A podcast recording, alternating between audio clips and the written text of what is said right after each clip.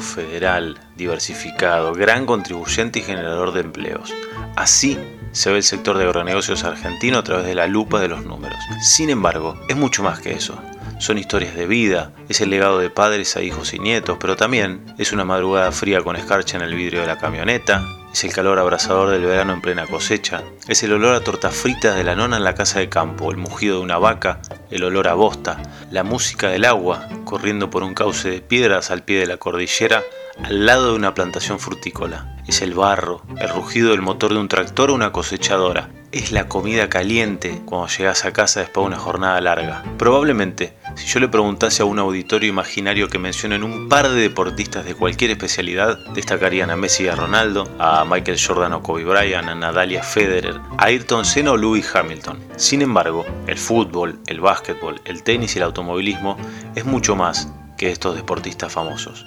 De igual manera, los agronegocios son mucho más que soja, maíz, trigo o carne y leche. Hablamos de un sector, el agronegocios, que se motoriza con el trabajo en la producción de hortalizas y frutas, pero también biocombustibles, biofertilizante, bioenergía y bioplástico, por citar algunos negocios. Este podcast, desde el lote Productores de Alimentos en Primera Persona, es un espacio para contar esas historias de las pymes argentinas de campo, de las familias que son sinónimo de trabajo que movilizan pequeños pueblos y ciudades en todo el país.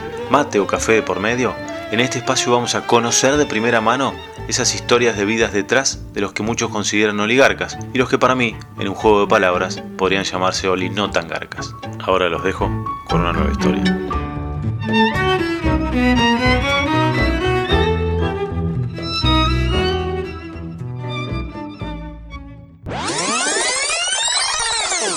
Las abejas son un eje fundamental de la biodiversidad.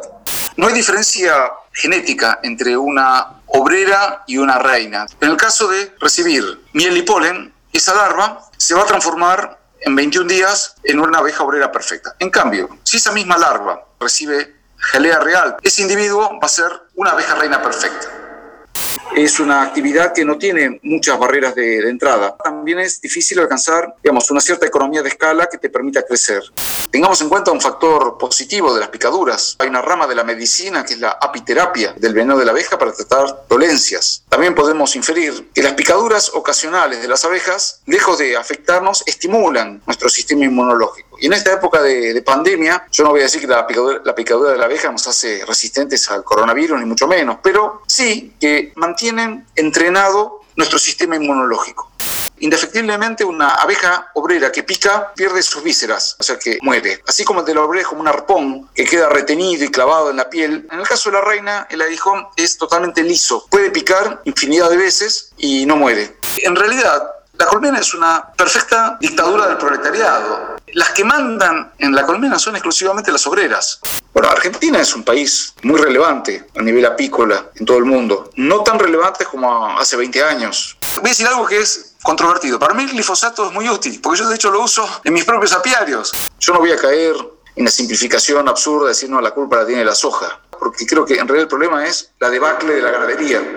El mundo hoy es, es, muy amplio, muy diverso. Hay países que están buscando técnicos de primer nivel. Y yo pienso que lamentablemente Argentina es un país que expulsa a su mejor gente. Con más de 100 años en el mercado, Ledesma es líder en los negocios de azúcar y papel. Además, produce frutas, jugos, carne, granos, alcohol y bioetanol. Ledesma, una empresa con ingenio argentino. Bienvenidos a un nuevo capítulo de Oli Nada Garcas, historia de productores en primera persona. Ustedes saben que en la industria apícola están los que producen abejas, los que producen miel y los que crían abejas reina. En realidad, todo empieza allí, con las abejas reinas que son fundamentales, aunque también, y como después vamos a verlo en el transcurso de este podcast, también este, son importantes el resto, las abejas obreras y los zánganos dentro de una colmena en la cual este, cada cual atiende su juego. Pero hoy vamos a meter el hocico en la cría de abejas reina. También vamos a hablar de la relación que tiene la producción apícola con la agricultura y la ganadería. ¿Qué determina que una abeja se convierta en reina? cómo se exportan esas abejas en pequeñas cajitas junto con obreras que le van cocinando, haciendo la comida y por supuesto de la importancia de los polinizadores en la producción de frutos y alimentos. Hoy vamos a hablar de todo esto en un nuevo capítulo de Oli Nada Garca, historia de productores en primera persona. Los invito a conocer la historia de Martín Braunstein, que empezó hace más de 30 años a interesarse por las abejas y junto con su mujer, la ingeniera agrónoma Sonia Bretoni, dieron vida a Malca Queens. Los saludo, él está del otro lado del charco, en Francia, ahí cerca de los Pirineos. ¿Cómo estás Martín? ¿Cómo te va? Hola Juan, bueno, buenas tardes eh, para mí, buenos días para vos. Acá tenemos cinco horas de diferencia en, en, Tarbes, donde me encuentro en el sudeste de Francia. Y sí, efectivamente, es un gusto dialogar con vos y contar a tu audiencia que ha sido bueno, nuestro desarrollo apícola. Martín, como disparador, no estaba dentro del protocolo, pero hace poco la vi con mi hijo. Eh, la película Vi, la historia de una abeja. ¿Vos viste esa película? No, vos es que no, no, mira, prácticamente no miro videos ni cine, ni tampoco consumo productos audiovisuales, o sea que soy un analfabeto total en ese sentido. Bueno, porque vos sabés que es una película que, digamos, te lo resumo, pero eh, cuenta la historia de una abeja a partir de un dibujo animado y muchas cosas que suceden en la vida de los polinizadores y su importancia dentro de la producción en general. Me parece una pieza interesante para desde chicos conocer un poco, desde chicos y, los padres junto con los chicos conocer un poco más de, de qué se trata esto, de, de, la importancia de las abejas y la producción agropecuaria y la producción de alimentos. Entonces la pregunta que te quiero hacer es, ¿cuál es el vínculo de las abejas con la producción agropecuaria? Eh, las abejas son eh, un eje fundamental de la biodiversidad. Eh, sin abejas sería prácticamente imposible que hubiese polinización. Y la polinización es el acto mediante el cual eh, los espermatozoides de las flores, es decir, los granos de polen, son transportados hacia la parte femenina de las flores, lo cual asegura la reproducción vegetal. Eh, convengamos que las abejas no son los únicos polinizadores entomófilos. Entomófilo se refiere a los insectos. Hay otros, por supuesto, que participan, que son muy necesarios. Pero con el avance de la agricultura y su intensificación, eh, muchos de estos insectos polinizadores naturales han sido diezmados o directamente se han extinguido, por lo cual en muchas regiones del mundo los únicos polinizadores que subsisten son los que se, son explotados económicamente por el hombre, en este caso las abejas. Y Martín, ¿cuál es tu historia vinculada a la producción de abejas? ¿Viene de alguien de la familia? ¿Cómo es que empezaste con esto? Juan, mira, mi caso es quizás atípico porque la apicultura suele ser una actividad eh, familiar que se transmite de manera tradicional de padres a hijos. En mi caso fue espontánea, fui el primero en mi familia. y Yo empecé a los 19 años a interesarme en las abejas, viviendo en un barrio de Capital Federal, en Villurquiza, donde mi único contacto con el campo era leer la revista La Chacra, que me fascinaba, una, una suscripción que mi papá tenía y que a mí me resultaba fascinante. Ahí había un columnista, un ucraniano, nunca me había olvidado el nombre de él, Manuel Oxman, que con una prosa perfecta, poco habitual en la gente digamos, del ámbito apícola, eh, explicaba todos los pormenores de la vida de las abejas y la posibilidad de explotarlas comercialmente. En esa época se da, eh, digamos, el inicio, y ya no tanto, la mitad, digamos, del gobierno de Alfonsín, y empiezan ya los primeros problemas a nivel económico y habiendo terminado el secundario y no teniendo una vocación definida por una carrera universitaria, se me ocurrió que lo más prudente era optar por un trabajo que en breve eh, pudiera desarrollarlo de manera independiente. Y de hecho las abejas es una actividad que no tiene muchas barreras de, entrada. Así como no tiene barreras de entrada, también es difícil alcanzar digamos, una cierta economía de escala que te permita crecer. Bueno, eh, así fue como me inicié en la apicultura. Hice el curso de perito apicultor durante el año 1987. Tuve la suerte en ese mismo año, de gracias a un compañero en la Escuela de Apicultura de la Sociedad Argentina de Apicultores, de poder ingresar a trabajar en un laboratorio farmacéutico, laboratorio Gador. Imagínate, yo tenía, era muy jovencito, tenía nula experiencia a nivel laboral. Entré como cadete en el área de finanzas del laboratorio y ahí me quedé hasta, y ahí voy a hacer un paréntesis, hasta febrero de 1990, donde ya se había desatado eh, la hiperinflación del gobierno de, Alfonsín, y ya, bueno, Alfonsín ya se había ido, me acuerdo, en julio del 89, eh, asume Menem, pero ya en el 90 hubo otro pico de hiperinflación y mi sueldo estaba por el piso. Yo no tenía novia en ese momento, no tenía ninguna obligación familiar. Y opinaba que el plan de independizarme tenía que estar empujado por esta crisis que hacía poco sensato quedarme en Argentina y me fui a trabajar como criador eh, de abejas reinas a Estados Unidos. Trabajé ese año con dos empresas de manera estacional. Me fui en febrero del 90 y regresé en agosto, después de haber recorrido un poco Europa. Si bien algo contabas recién, eh, me interesa qué pensabas, qué te imaginabas del, o qué te acordás de cuando eras chico del campo, eh, digamos, nacido en Villurquiza, por ahí uno puede pensar que tenías, como vos decías hace un rato, poco contacto, pero ¿hay algo o hay algún vínculo que, te haya acercado o algo que te acuerdes que te haya acercado más allá de lo que contabas recién? Sí, Juan, mira, eh, yo recuerdo perfectamente cuando tenía 12, 13 años. Eh, ahí, recién cuando yo tenía esa edad, mi papá pudo comprar su primer auto, te hablo del año 79, 80, 1980, y una de las excursiones preferidas que teníamos era ir al Tigre, al Delta, y me acuerdo del camping del, del Automóvil Club Argentino, y ahí en la vecindad del, del ACA había colmenas, y la verdad que me fascinaba ver las abejas, era algo no sé, como una conexión con lo más primitivo de, la vida sobre la Tierra, porque yo tenía claro que las abejas existían mucho antes que el ser humano y que probablemente en caso de una hecatombe no vayan a sobrevivir. Entonces siempre las observé con atención. Hmm. ¿Y cómo es eso de criar abejas reina? ¿Por qué es importante? ¿Cómo se hace? ¿Cómo son los tiempos? Digamos, por ahí sin irnos en la cuestión demasiado técnica, pero para aquel que, bueno, común, digamos, ciudadano de a pie, conozca un poco más de qué se trata. La crianza de reinas la hacen las abejas desde manera inmemorial, es decir, hace millones de años. Nosotros como apicultores, como criadores, simplemente lo que hacemos es copiar los procedimientos que las abejas realizan naturalmente y eh, asimismo intensificarlos, hacerlos más secuenciados para que tengan mayor productividad. O sea, espero no decepcionar a los oyentes, pero las que nos enseñan la crianza de reinas son las propias abejas.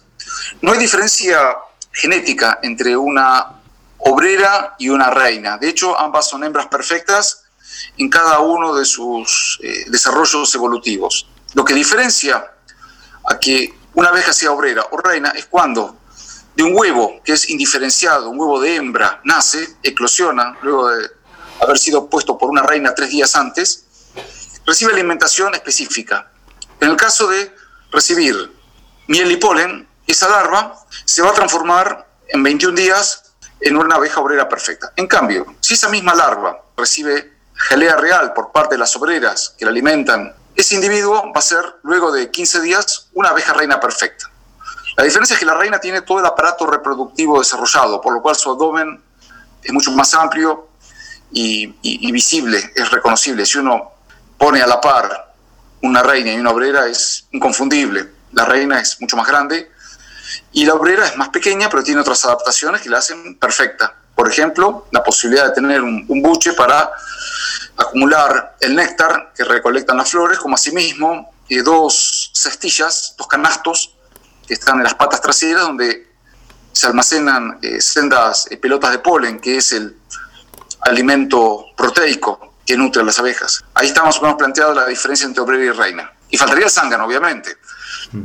El zángano es el macho, es el individuo masculino reproductivo que aparece en la colmena solamente de manera estacional, especialmente durante primavera y verano. Una reina se aparea con muchos individuos masculinos. En promedio se estima unos 17. Y para eso se necesitan zánganos. ¿Cuánto tiempo vive una abeja?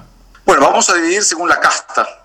Eh, una reina debería poder vivir de manera productiva, es decir, satisfaciendo las necesidades económicas y productivas de un apicultor, dos años. En tanto que la vida de una obrera difiere, si nace en otoño-invierno, las actividades de mantenimiento son muy mínimas, por lo cual la durabilidad de la abeja es muy prolongada, puede vivir entre 3, 4, quizás 5 meses. En cambio, si una abeja obrera nace durante el periodo primavera-verano, el desgaste por las actividades que son incesantes, desde la alimentación de las futuras crías, la construcción de panales con cera, la recolección de agua, néctar, polen, producen un desgaste que significa que esa vida se acorta entre 35 y 45 días.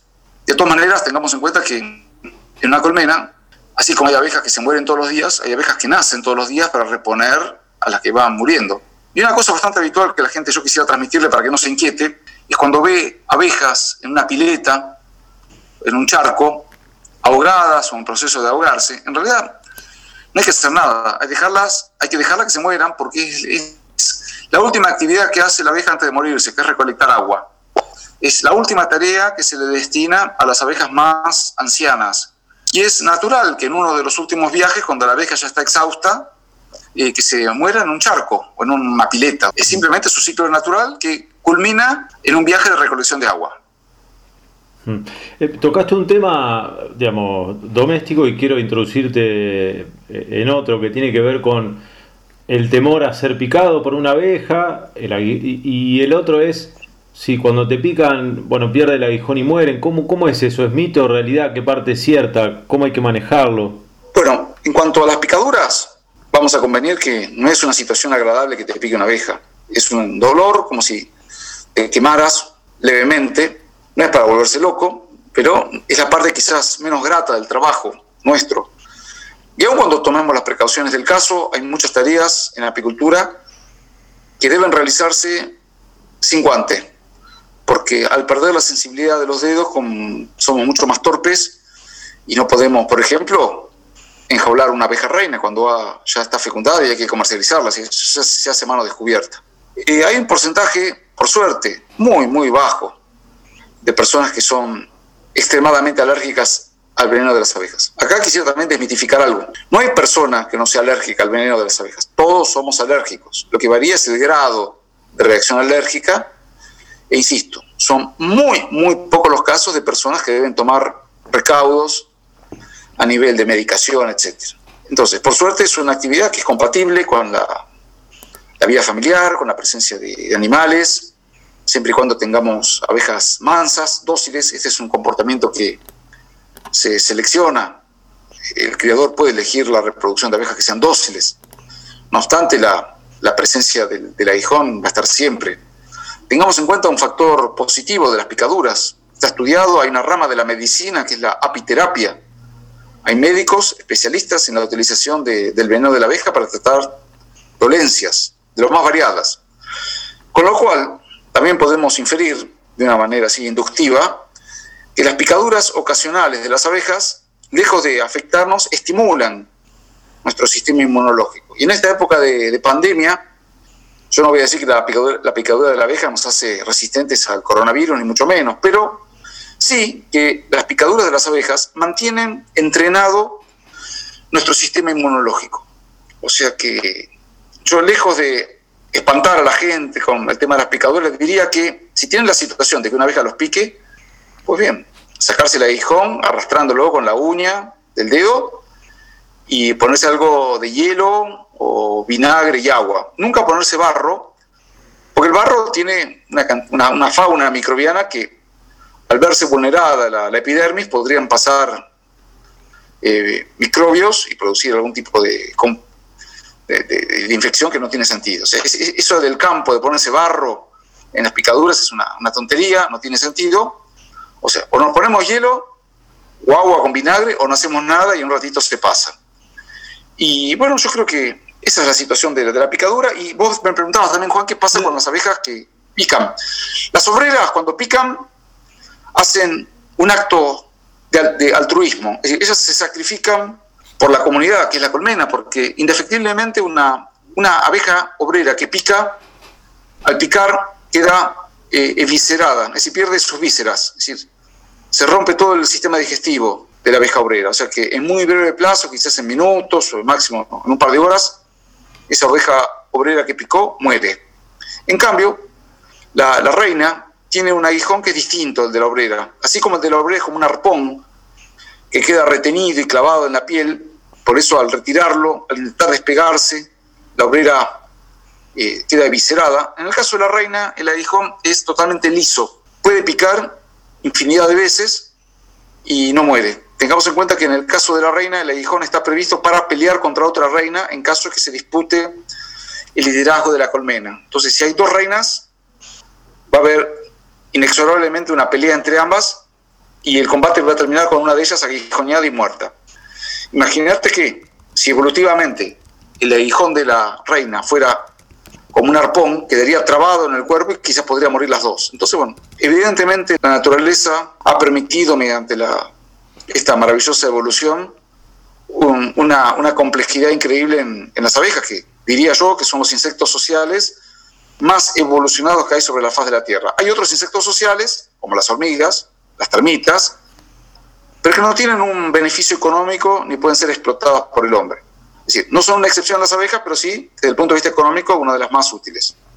Martín, te traigo de nuevo a la colmena. Bueno, nunca salimos por ahí de la colmena, pero em, alguna vez en alguna de las charlas que hemos tenido relativizaste la importancia de la reina por sobre el resto. Me gustaría que lo cuentes a los que están escuchando el podcast porque también es algo interesante. Nosotros siempre nos llenamos la boca hablando de la reina, la reina, pero obreras y zánganos también cumplen una labor fundamental y después vamos a hablar de la exportación también, ahí también cumplen un rol importante. Bueno, Juan, gracias por darme pie para esto porque realmente lo considero muy importante. Yo te decía que en mi juventud yo veía las, a la sociedad de las abejas, a la colmena, como una sociedad perfecta, donde el esfuerzo colectivo era lo que caracterizaba al éxito. Luego, con el tiempo, bueno, yo fui estudiando, estudié mucha historia, es una, una temática que me atrae, y ahí pude tomar conciencia de que, en primer lugar, el vocabulario que utilizamos para referirnos a las abejas estaba teñido de una gran subjetividad, porque eh, ¿de dónde surgía que a, una, a un tipo de abejas se las denomina obreras y a otro reina y a otro zángano? Con la carga emotiva que tiene cada una de esas palabras. Como que la reina subyuga, domina, la obrera trabaja, y entre obrero y esclavo no hay mucha diferencia, y un zángano, uno lo ve en las fábulas infantiles, tiene una acepción como de inútil o de holgazán, vago. Y me di cuenta, justamente estudiando, que toda la terminología esta de abeja obrera, reina, zángano se remonta a la segunda revolución industrial, que es cuando se empieza a poder indagar en el interior de la colmena y a desarrollarse aparatos de óptica.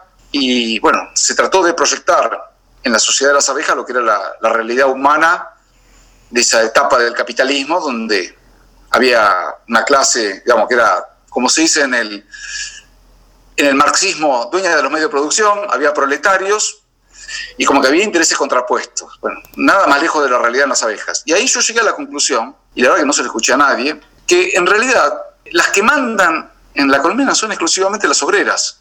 Es decir, la, colmena es una perfecta eh, dictadura del proletariado, donde la que mandan son las obreras y en realidad la reina lo que hace es seguir los dictados de las obreras en cuanto a su función, que es básicamente poner huevos y mantener el ciclo reproductivo de, los individuos. Si las obreras restringen la alimentación de la reina, la reina deja de ahogar. Si la reina falla, las obreras crían otra reina para reemplazarla o directamente la matan. O sea que, digamos, las funciones de liderazgo de la reina son muy menores a las que nos imaginamos y de hecho las obreras son las que tienen el rol protagónico. Otra de las cosas interesantes que hemos charlado es el de cómo se exportan las abejas, porque una de las cosas que ustedes hacen, o sea, crían abejas, ahora estás en Francia por algo, digamos, eh, ustedes crían las abejas reinas, las comercializan no solo en Argentina, sino que también las exportan. Bueno, ¿cómo las exportan? ¿Con qué condiciones? Porque es para armar todo un, dibujo animado también eso.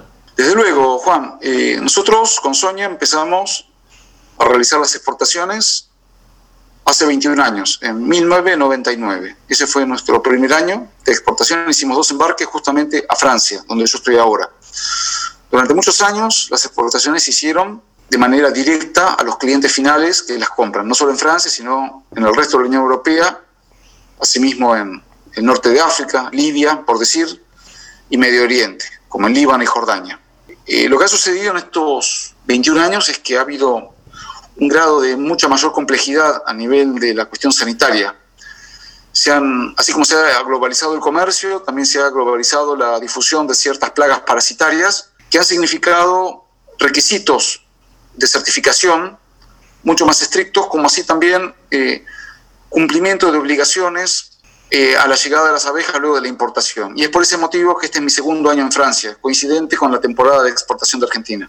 La exportación que vos me preguntás se realiza por vía aérea exclusivamente en cajas ventiladas que van en la bodega del avión como si fuera un perro, un gato, un caballo de polo. Hasta diría que es más sencillo exportar abejas que mamíferos, porque las abejas, va cada reina, va acompañada por un séquito de entre 8 y 10 abejas obreras. Recordemos que las abejas son insectos sociales, la reina no se puede alimentar por sí sola. En otras palabras, la, la reina necesita que las abejas obreras la alimenten como jalea real durante el viaje. Entonces, cada conjunto compuesto por reina y 8 a 10 abejas obreras en una jaulita de plástico pequeñita, y bueno, en un embarque típico tratamos de enviar no menos de 500 reinas.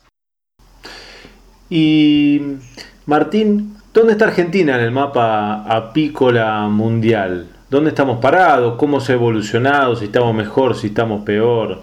Bueno, Argentina es un país muy relevante a nivel apícola en todo el mundo. No tan relevante como hace 20 años, cuando yo estaba haciendo mis primeras armas en la apicultura claramente ha habido un retroceso significativo en la importancia argentina que tiene que ver con la, disminución de las, de las praderas y con el auge de la agricultura intensiva. Yo no voy a caer en la simplificación absurda de decir, no, la culpa la tiene la soja. No. Es cierto que la soja se ha expandido, que desde el año 1996 hasta la fecha, cuando surgió el primer evento transgénico, se ha expandido por buena parte del país.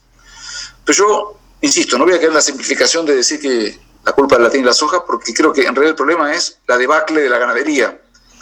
Porque si tuviéramos una ganadería en auge, fuerte, que tuviera praderas, ya sé que el, ganadero, que el establecimiento sea convencional o feedlot, las abejas podrían extenderse. Pero la realidad es que en los últimos años los gobiernos que tenemos han sido anticampo, claramente, y muchos productores han sido acorralados y han tenido que optar por la soja como única vía de escape. La apicultura es próspera en muchos países donde la agricultura es intensiva y por caso te puedo decir Nueva Zelanda. Yo estuve un mes recorriéndola en el 2007 y, si existe una agricultura intensiva es la de Nueva Zelanda, está bien, tiene una industria láctea, praderas que son totalmente distintas a las de Argentina, ¿no? las vacas comen pasto más que grano, es una diferencia importante, pero la apicultura en Nueva Zelanda en los últimos 20 años se ha triplicado la cantidad de colmenas. Sin tanto que en Argentina la cantidad de colmenas en 20 años se ha achicado por lo menos en un 40-50%. Entonces sí somos productores de miel, exportamos, tenemos grandes asignaturas pendientes como apicultores y es que en otros países el apicultor puede percibir un ingreso debido al alquiler de las colmenas para la polinización de cultivos, lo cual repercute en mucha mayor productividad. Y si bien tenemos una industria frutícola importante en el Valle Río Negro, en Neuquén, Mendoza, pero son también producciones regionales muy golpeadas, con atraso cambiario, impuestos que son descomunales.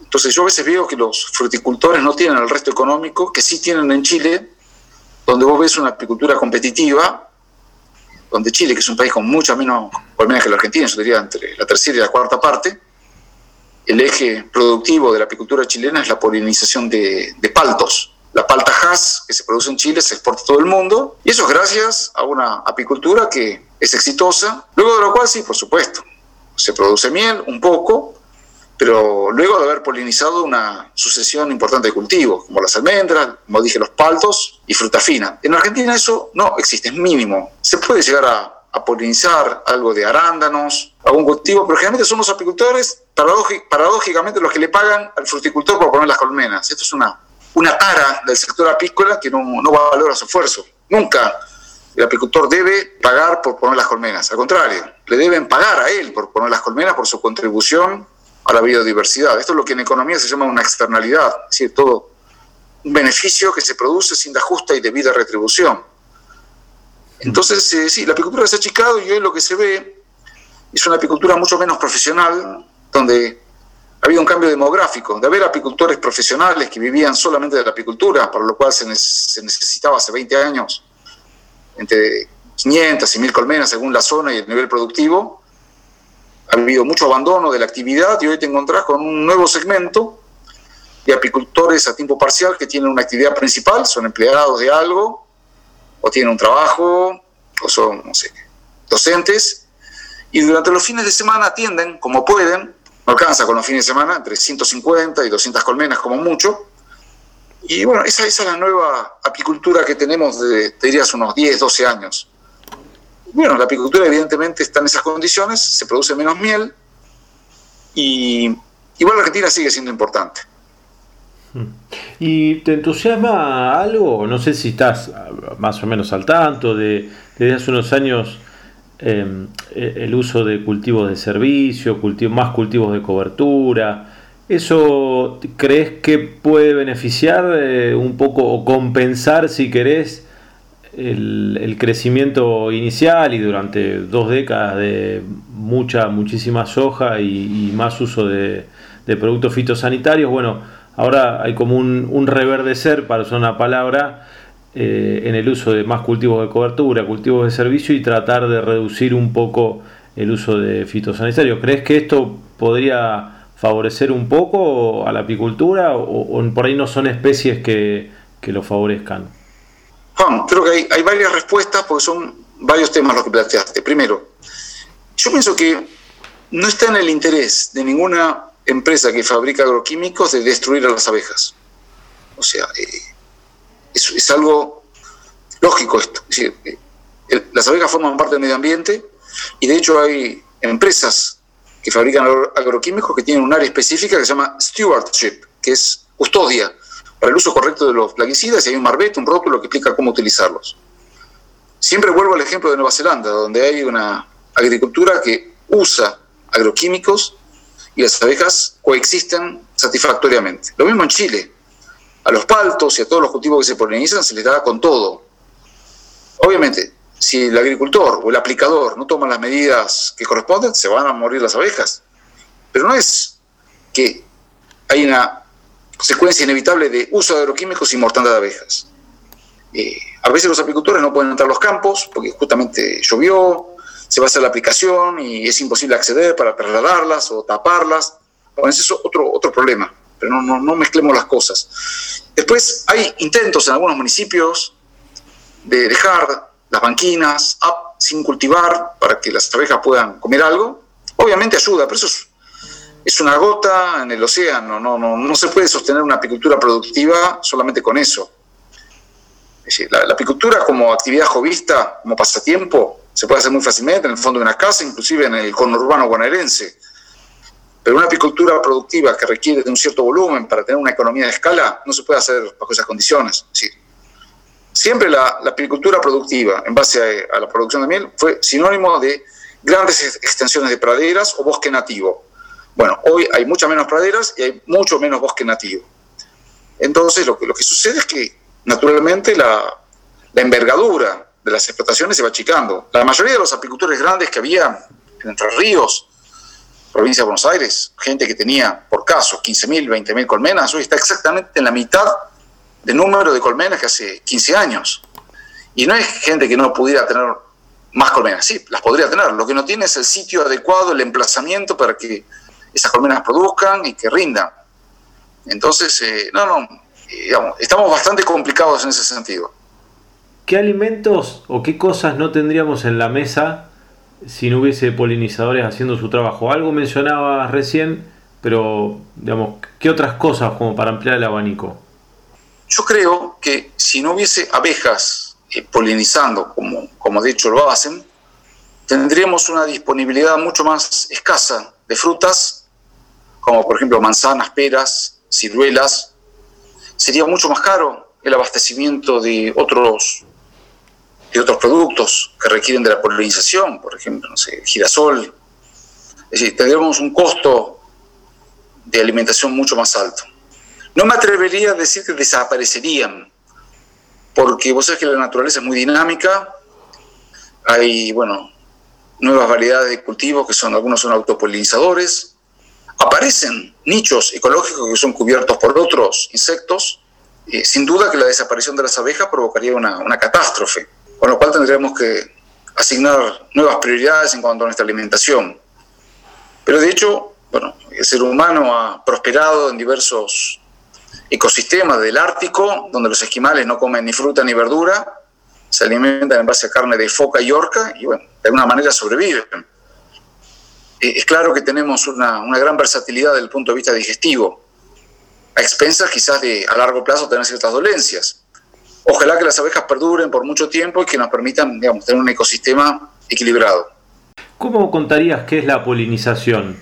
La polinización es, es, el acto que realiza el viento o un insecto de transferir el polen, que es la célula sexual masculina o el espermatozoide de las flores, de la parte masculina hasta la parte femenina. Muchas veces esa transmisión del polen requiere un auxilio mecánico, que es la abeja. La abeja va a la flor por una recompensa, que es el néctar. De hecho, es muy interesante, porque desde el punto de vista evolutivo, para la flor no es necesario producir néctar, no tiene ningún beneficio marginal la flor por producir néctar, que es una sustancia azucarada que deriva de la savia de la planta. La producción de néctar es una cuestión evolutiva que las plantas tuvieron que desarrollar para atraer a las abejas para que realizaran la polinización. La abeja al recolectar el néctar se impregna todas sus vellosidades, sus pelos, de polen y, y al ir de una flor a otra realizan el acto de la polinización, que obviamente lo que hace es permitir la formación de fruto y de semilla y a su vez la reproducción vegetal.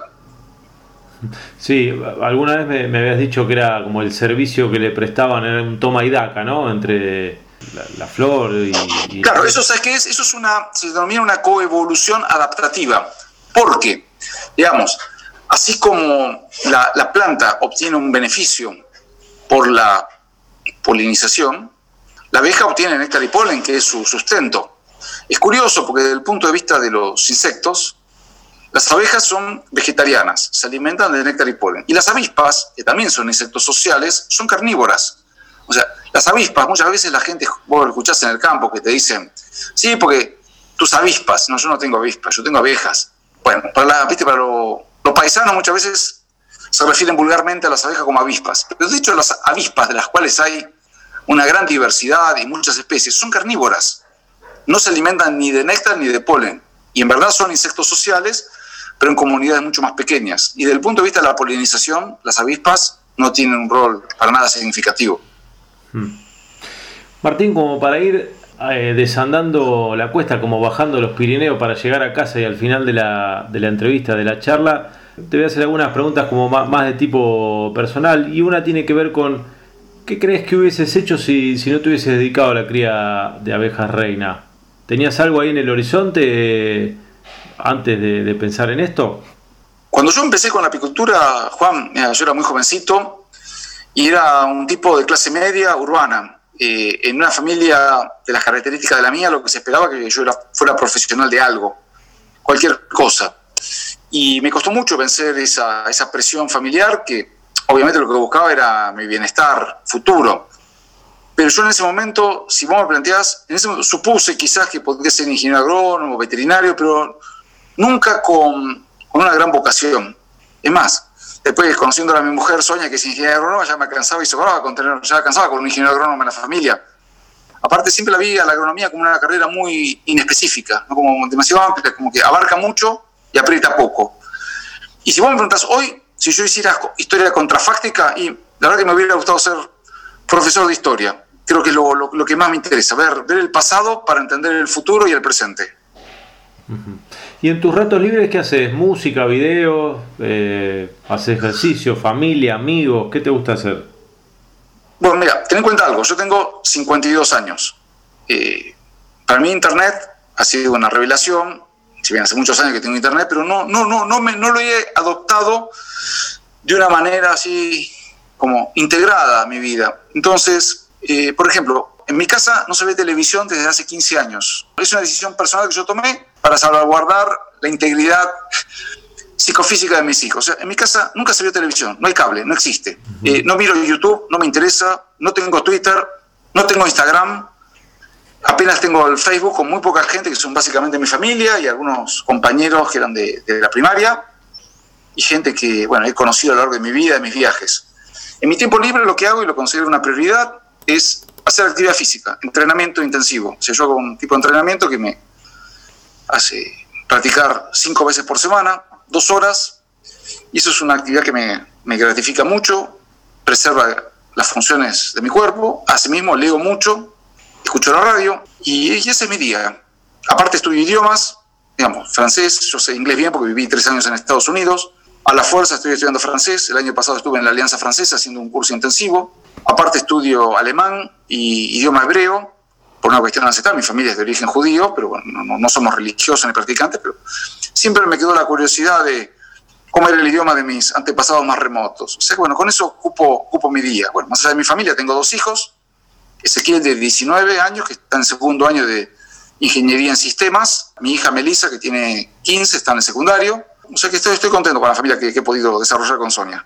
Y mm, cuando miras para adelante, ponerle, no sé, 10 años, ¿qué te, imaginas eh, de la actividad, cosas que te gustaría hacer o que pensás, así como alguna vez imaginaron, che, y si exportamos las abejas reina, bueno, ¿qué cosas se imaginan hacia adelante? Mira, Juan, yo a la edad que tengo creo que todavía me quedan años productivos a nivel de la crianza. La cuestión es si ciertos cambios que puede haber en el mundo a nivel de dispersión de enfermedades de repente pueden poner un cierre a la exportación. Yo es algo que siempre me lo pregunto. En el sur de Brasil hay una plaga que es el pequeño escarabajo de la colmena, que si llegara a Argentina nos traería graves problemas. Yo creo que es una cuestión de tiempo que esa plaga entre a Argentina. La cuestión es que no llegue a Buenos Aires o que esté distante en un radio, digamos, de 100 kilómetros. O sea, esta es una actividad muy dinámica.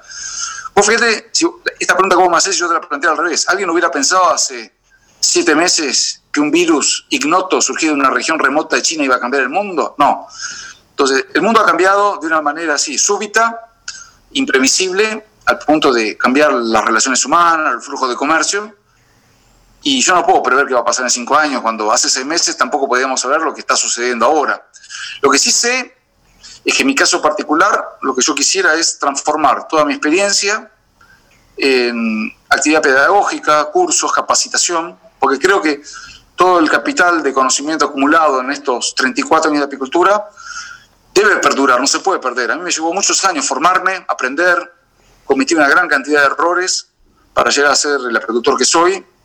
Y yo observo que hoy que no hay, por ejemplo, una instancia educativa formal disponible para muchos apicultores. Entonces creo que la capacitación va a ser algo que en, cierto momento de mi carrera apícola va, a empezar a tomar mayor incumbencia y me va, me va, me va a hacer muy, muy feliz poder transmitir mi, mi, conocimiento a las futuras generaciones de apicultores.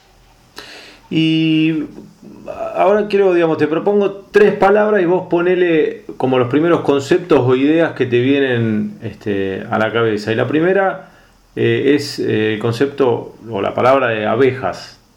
Abeja, trabajo incesante. Glifosato, si querés poner agroquímicos en general, algo hablamos, pero bueno. Bueno, para mí, voy a decir algo que es controvertido. Para mí el glifosato es muy útil, porque yo de hecho lo uso en mis propios apiarios, para poder evitar tener que ser jardinero durante la época de primavera y verano. Yo tengo un tema que es los campos, no tengo las colmenas, son varios campos. Y el pasto en primavera y verano crece, me vuelve loco. Entonces, yo agradezco que alguien alguna vez haya fabricado glifosato, porque yo agarro una mochila, pongo 150 centímetros cúbicos de glifosato, un coadyuvante, y un acidificante, y en una hora dejo el apiario con esta sustancia y al día después el pasto se empieza a secar y yo puedo trabajar las colmenas. Por el contrario, no tengo ninguna animadversión hacia el glifosato. Me pregunto qué sería de mi vida sin el glifosato, porque tendría que estar con una motoguadaña, cortando el pasto entre las colmenas, con el ruido que hace el motor, las abejas se pondrían nerviosas, me estarían picando. O sea que creo que hay, debería haber una posibilidad de que el avance tecnológico en agroquímicos y la sustentabilidad de las abejas sea compatible. No, no, no, no veo que sean, eh, que hace una, una oposición irreductible. Eh, me parece que es una, una tontería y que eso habla en realidad de nuestra falta de creatividad. Entonces, eh, es como un cuchillo, vos te podés cortar la mano, podés matar a alguien o podés cortar un pedazo de carne y comerlo. Entonces, no, no, no seamos tan necios. Y lo último es Martín Brownstein. ¿Cómo te autodefinirías o cómo te gustaría que, te recuerden o que te vean tus hijos? ¿Qué, cosas te gustaría que, estén aprendiendo o hayan aprendido de vos? Mira, eh, yo a mis hijos los aliento que sean emprendedores, que corran riesgos, que se animen a tomar decisiones y, que, no, que no busquen la, la seguridad. En el caso de mis hijos, yo tomé una decisión, pero desde hace muchos años, que ha sido disuadirlos de ser apicultores, a los dos.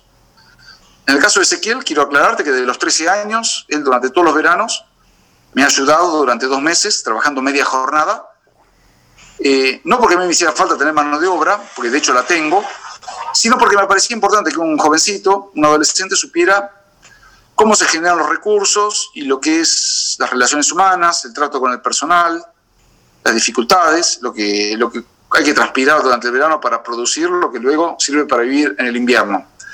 Pero asimismo yo soy consciente, haciendo esa proyección histórica que te esbocé hace un rato, de que la apicultura tal como la conocemos va a cambiar y se va a transformar en una actividad de hobbyistas. Entonces yo quiero que mis hijos aprendan de mis errores, que la experiencia que yo tengo les sirva gratis. Yo le digo, si vos te equivocás aprendiendo, te vas a salir caro. Aprender de los errores de tu padre y de tu madre, que han sabido crear una empresa, han sabido exportar, pero que al mismo tiempo no repetirían ciertos esquemas. Por eso es que, para empezar, le he sugerido una, una carrera técnico-científica, como es ingeniería, él optó por sistemas, que me parece fantástico, y que sean ciudadanos del mundo. Porque en por caso, mi hijo sabe perfecto inglés y ahora está cursando su tercer nivel de alemán en el, Instituto Goethe, en La Plata. Lo cual, fíjate, para un ingeniero es importante, saber alemán te abre puertas. En el caso de mi hija, también ella tiene claro que tiene un talento artístico notable para el dibujo y la pintura, pero lo va a utilizar como algo, una, una faceta de su vida. Ella tiene claro que tiene que hacer una carrera técnico-científica. Esto no es una, una orden, un mandato. Si quisiera podría hacer otra cosa. Entonces, eh, el mundo hoy es, es, muy amplio, muy diverso. Hay países que están buscando técnicos de primer nivel. Y yo pienso que lamentablemente Argentina es un país que expulsa a su mejor, a su mejor gente. Eh, yo en mi caso, lo que estoy diciendo a mis hijos es que hagan lo que puedan de la mejor manera posible en Argentina o en donde les cuadre. Hoy con las tecnologías te puedes comunicar fácilmente. Ese es el mensaje que yo les transmito a ellos. Y la última, fuera de protocolo, pero hablando de la familia, me parece que también es, interesante, es eh, qué cosas has aprendido junto con Sonia, con Sonia Beretoni, tu compañera, tu, tu, tu, tus socias, este, bueno, ¿qué, ¿qué, cosas has ido aprendiendo del trabajo con ella también? Mira, eh, el trabajo en la familia, en la pareja, es bastante complicado. Una de las cosas que yo he aprendido es que cada uno debe tener su ámbito privado. Es, cuando uno está casado y al mismo tiempo realiza la actividad profesional laboral con la persona que es tu pareja y que aparte esa actividad se realiza en tu mismo lugar de residencia, se crea una, un agobio, un cansancio. Es muy importante que las parejas que tienen actividades así, emprendimientos productivos y que y tienen la posibilidad de trabajar juntos, que al mismo tiempo tengan ámbitos privados de intereses diversos para que todos puedan tener un desarrollo parejo y que tengan posibilidad de disfrutar otras cosas. En mi caso particular, Juan, bueno, vos has venido varias veces al establecimiento, está mi casa, está el galpón, es un lugar muy lindo, es un predio de tres hectáreas, muy arbolado, pero yo cada vez que me levanto a la mañana lo que veo es trabajo. Es decir, no, no, no veo eh, el, el, el, ámbito bucólico de los árboles, de la planta, del sol, yo me levanto y lo que veo son colmenas. Y es muy importante para una persona separar el ámbito laboral del ámbito privado. En, esta situación eso no se dio, no es que yo reniego de eso, me siento una persona muy feliz, muy afortunada por todo lo que hemos conseguido, pero viéndolo para atrás, creo que sería muy útil, si yo hubiera podido, vivir en un lugar separado donde trabajo. Sí, sí, sí. Eh, bueno, Martín, la verdad que te agradezco esta charla, para mí ha sido muy nutritiva y creo que para los oyentes también lo es. Como cierre, me gustaría ya lo que es un clásico de, este podcast, que es que elijas un tema musical para cerrar la entrevista. Que, no sé, algún tema que te lleve a algún lado, que te guste escuchar, que no sé si, a veces se puede escuchar música cuando uno está laburando ahí con las abejas o no, si no en los viajes, ese viaje largo que te mandaste en Francia, si se podía escuchar algo, bueno, lo que vos elijas va a quedar eh, sonando en el cierre de la entrevista y hasta el final. Con mucho gusto elijo a la, a la pieza musical que se denomina Uno, del compositor italiano minimalista Ludovico Einaudi. Excelente. La vamos a buscar y va, va, a estar sonando como cierre de esta, de esta hermosa charla que hemos tenido. Bueno, Martín, muchísimas gracias y bueno, estamos en contacto. Bueno, el agradecido soy yo, Juan, por haberme dado la posibilidad de esta innovación que es haber hecho mi primer Zoom en mi vida con vos. Como dije al principio, nunca había hecho un Zoom y por la posibilidad de contar aspectos privados de la familia o del desarrollo personal que en una entrevista tradicional por radio, por televisión, obviamente no se puede hacer. O sea, que la gente vea el trasfondo humano de un emprendimiento productivo. Muchísimas gracias, Martín. Hasta siempre, Juan. Hasta luego. Un beso a tu familia y un abrazo. Gracias.